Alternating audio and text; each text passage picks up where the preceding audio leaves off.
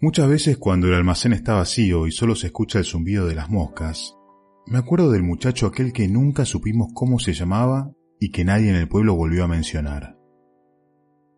Por alguna razón que no alcanzo a explicar, lo imagino siempre como la primera vez que lo vimos. Con la ropa polvorienta, la barba crecida y sobre todo con aquella melena larga y desprolija que le caía hasta casi los ojos. Era recién el principio de la primavera y por eso, cuando entró al almacén, yo supuse que sería un mochilero de paso al sur. Compró latas de conserva y yerba o café. Mientras le hacía la cuenta se miró en el reflejo de la vidriera, se apartó el pelo de la frente y me preguntó por una peluquería. Dos peluquerías había entonces en Puente Viejo. Pienso ahora que si hubiera ido a lo del viejo Melchor quizá nunca se hubiera encontrado con la francesa y nadie habría murmurado. Pero bueno, la peluquería de Melchor estaba en la otra punta del pueblo, y de todos modos no creo que pudiera evitarse lo que sucedió. La cuestión es que lo mandé a la peluquería de Servino, y parece que mientras Servino le cortaba el pelo se asomó la francesa. Y la francesa miró al muchacho como miraba ella a los hombres. Ahí fue que empezó el maldito asunto, porque el muchacho se quedó en el pueblo, y todos pensamos lo mismo, que se quedaba por ella. No hacía un año que Servino y su mujer se habían establecido en Puente Viejo y era muy poco lo que sabíamos de ellos. No se daban con nadie, como solía comentarse con rencor en el pueblo. En realidad, en el caso del pobre Servino era solo timidez, pero quizás la francesa fuera, sí, un poco arrogante. Venían de la ciudad, habían llegado el verano anterior al comienzo de la temporada.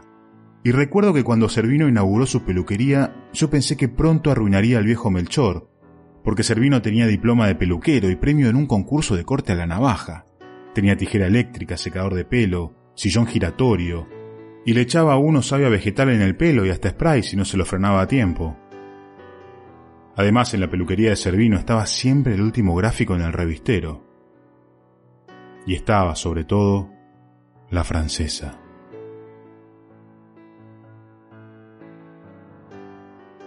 Nunca supe muy bien por qué le decían la francesa y nunca tampoco quise averiguarlo. Me hubiera desilusionado al enterarme, por ejemplo, de que la francesa había nacido en Bahía Blanca, o peor todavía, en un pueblo como este. Fuera como fuese, yo no había conocido hasta entonces una mujer como aquella. Tal vez era simplemente que no usaba corpiño, y que hasta en invierno uno podía darse cuenta de que no llevaba nada debajo del pullover. Tal vez era esa costumbre suya de aparecerse apenas vestida en el salón de la peluquería y pintarse largamente frente al espejo, delante de todos. Pero no, había algo en la francesa todavía más inquietante que ese cuerpo al que siempre parecía estorbarle la ropa, más perturbador que la hondura de su escote. Era algo que estaba en su mirada. Miraba a los ojos fijamente hasta que uno bajaba la vista una mirada incitante, promisoria, pero que venía ya con un brillo de burla, como si la francesa nos estuviera poniendo a prueba y supiera de antemano que nadie se le animaría, como si ya tuviera decidido que ninguno en el pueblo era hombre a su medida. Así, con los ojos provocaba y con los ojos desdeñosa se quitaba, todo delante de Servino, que parecía no advertir nada, que se afanaba en silencio sobre las nucas, haciendo sonar cada tanto las tijeras en el aire. Sí, la francesa fue al principio la mejor publicidad para Servino, y su peluquería estuvo muy concurrida durante los primeros meses. Sin embargo, yo me había equivocado con Melchor. El viejo no era tonto, y poco a poco fue recuperando su clientela.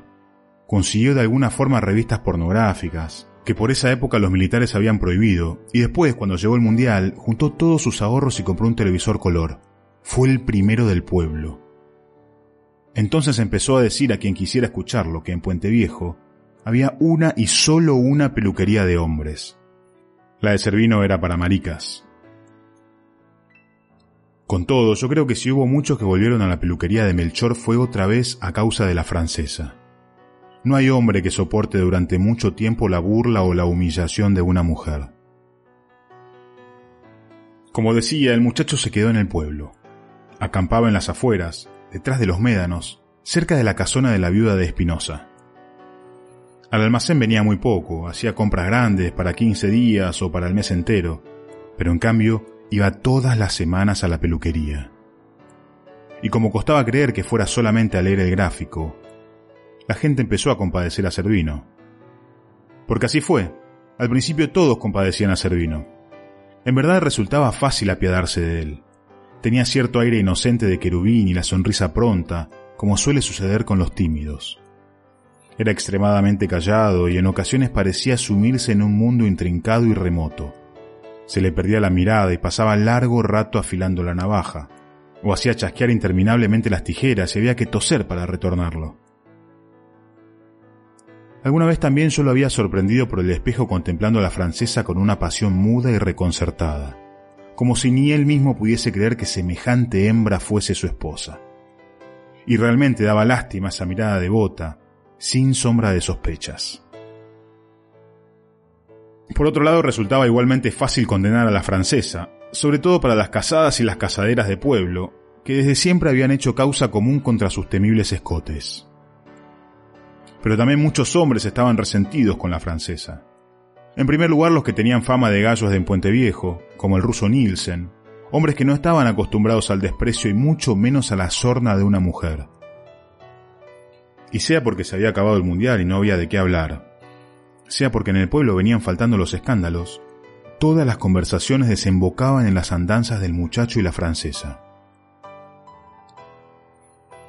Detrás del mostrador yo escuchaba una y otra vez las mismas cosas. Lo que había visto Nielsen una noche en la playa era una noche fría y sin embargo los dos se desnudaron.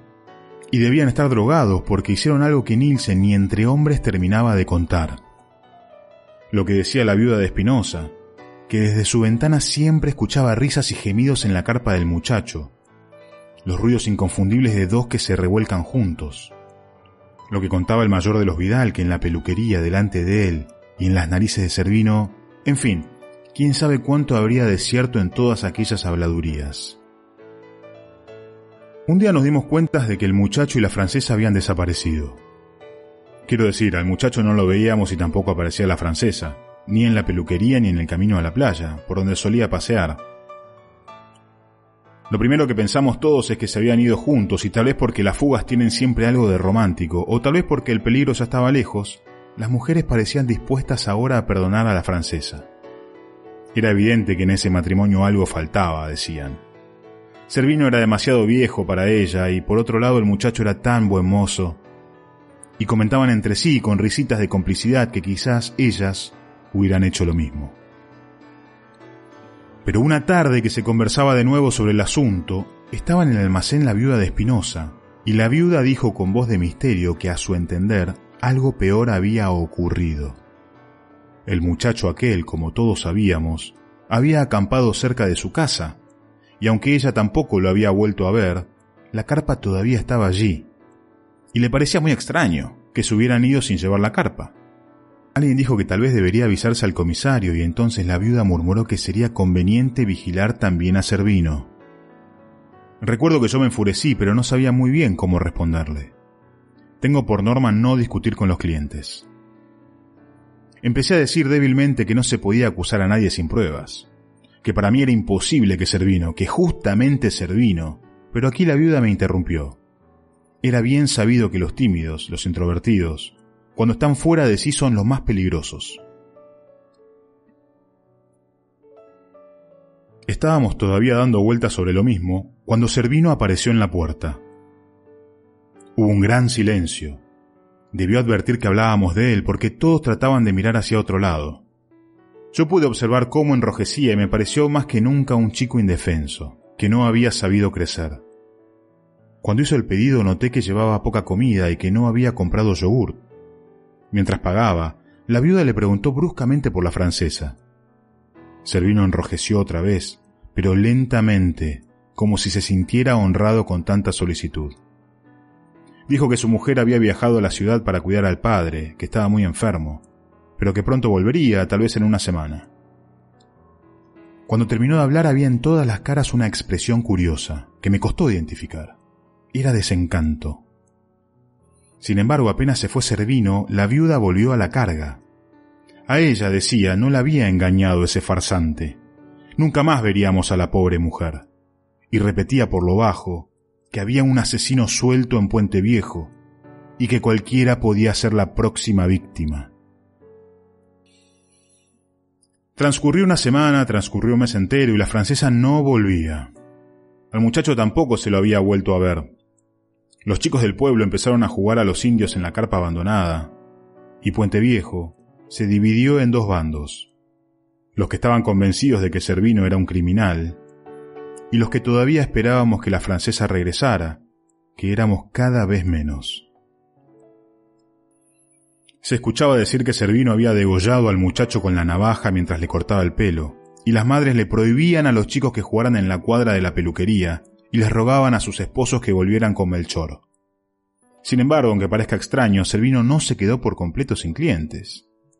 Los muchachos del pueblo se desafiaban unos a otros a sentarse en el fatídico sillón del peluquero para pedir el corte a la navaja, y empezó a hacer una prueba de hombría, a llevar el pelo batido y con spray. Cuando le preguntamos por la francesa, Servino repetía la historia del suegro enfermo, que ya no sonaba tan verdadera. Mucha gente dejó de saludarlo y supimos que la viuda de Espinosa había hablado con el comisario para que lo detuviese. Pero el comisario había dicho que mientras no aparecieran los cuerpos, nada podía hacerse. En el pueblo se empezó entonces a conjeturar sobre los cadáveres. Unos decían que Servino los había enterrado en su patio, otros que los había cortado en tiras para arrojarlos al mar, y así Servino se iba convirtiendo en un ser cada vez más monstruoso. Yo escuchaba en el almacén hablar todo el tiempo de lo mismo y empecé a sentir un temor supersticioso, el presentimiento de que en aquellas interminables discusiones se iba incubando una desgracia. La viuda de Espinosa, por su parte, parecía haber enloquecido. Andaba abriendo pozos por todos lados con una ridícula palita de playa, vociferando que ella no descansaría hasta encontrar los cadáveres. Y un día los encontró. Fue una tarde a principios de noviembre. La viuda entró en el almacén preguntándome si tenía palas, y dijo en voz alta, bien alta, para que todos la escucharan, que la mandaba el comisario a buscar palas y voluntarios para cavar en los médanos, detrás del puente. Después dejando caer lentamente las palabras, dijo que había visto allí, con sus propios ojos, un perro que devoraba una mano humana. Me estremecí, de pronto todo era verdad y mientras buscaba en el depósito las palas y cerraba el almacén, seguía escuchando, aún sin poder creerlo, la conversación entrecortada de horror, perro, mano, mano humana. La viuda encabezó la marcha airosa, yo iba último cargando las palas. Miraba a los demás y veía las mismas caras de siempre, la gente que compraba en el almacén yerba y fideos. Miraba a mi alrededor y nada había cambiado, ningún súbito vendaval, ningún desacostumbrado silencio. Era una tarde como cualquier otra, a la hora inútil en que se despierta de la siesta. Abajo se habían alineado las casas, cada vez más pequeñas, y hasta el mar distante parecía pueblerino, sin acechanzas. Por un momento me pareció comprender de dónde provenía aquella sensación de incredulidad.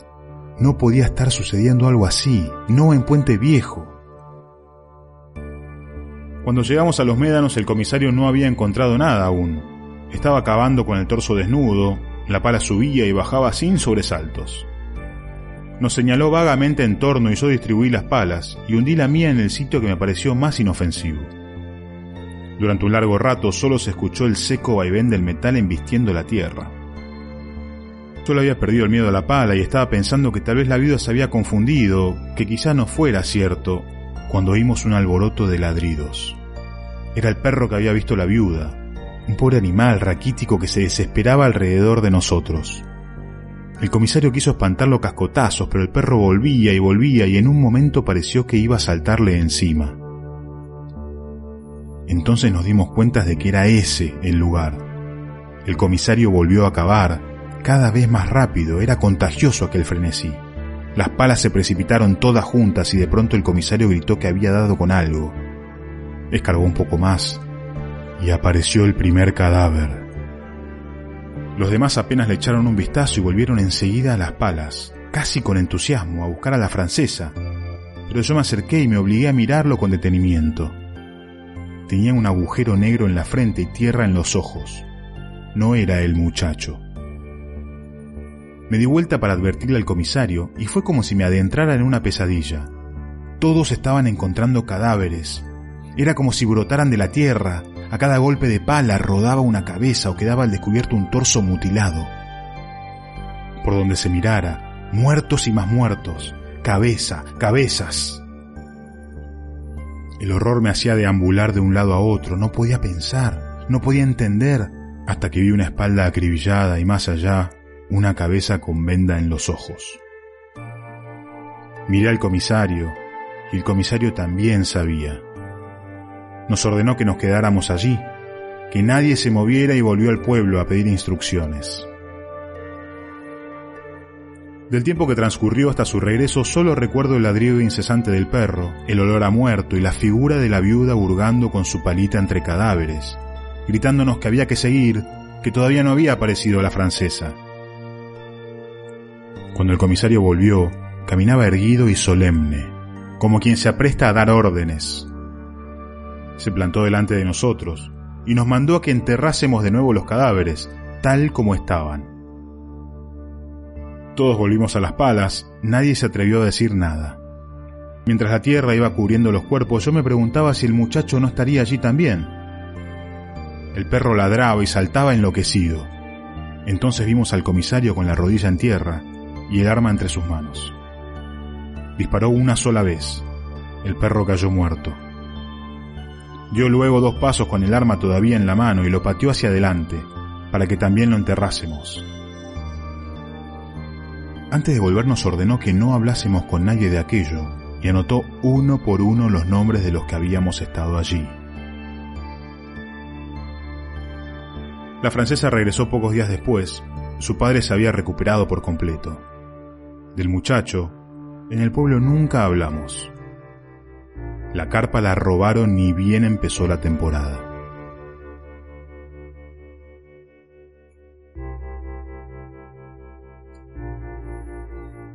Infierno Grande, Guillermo Martínez.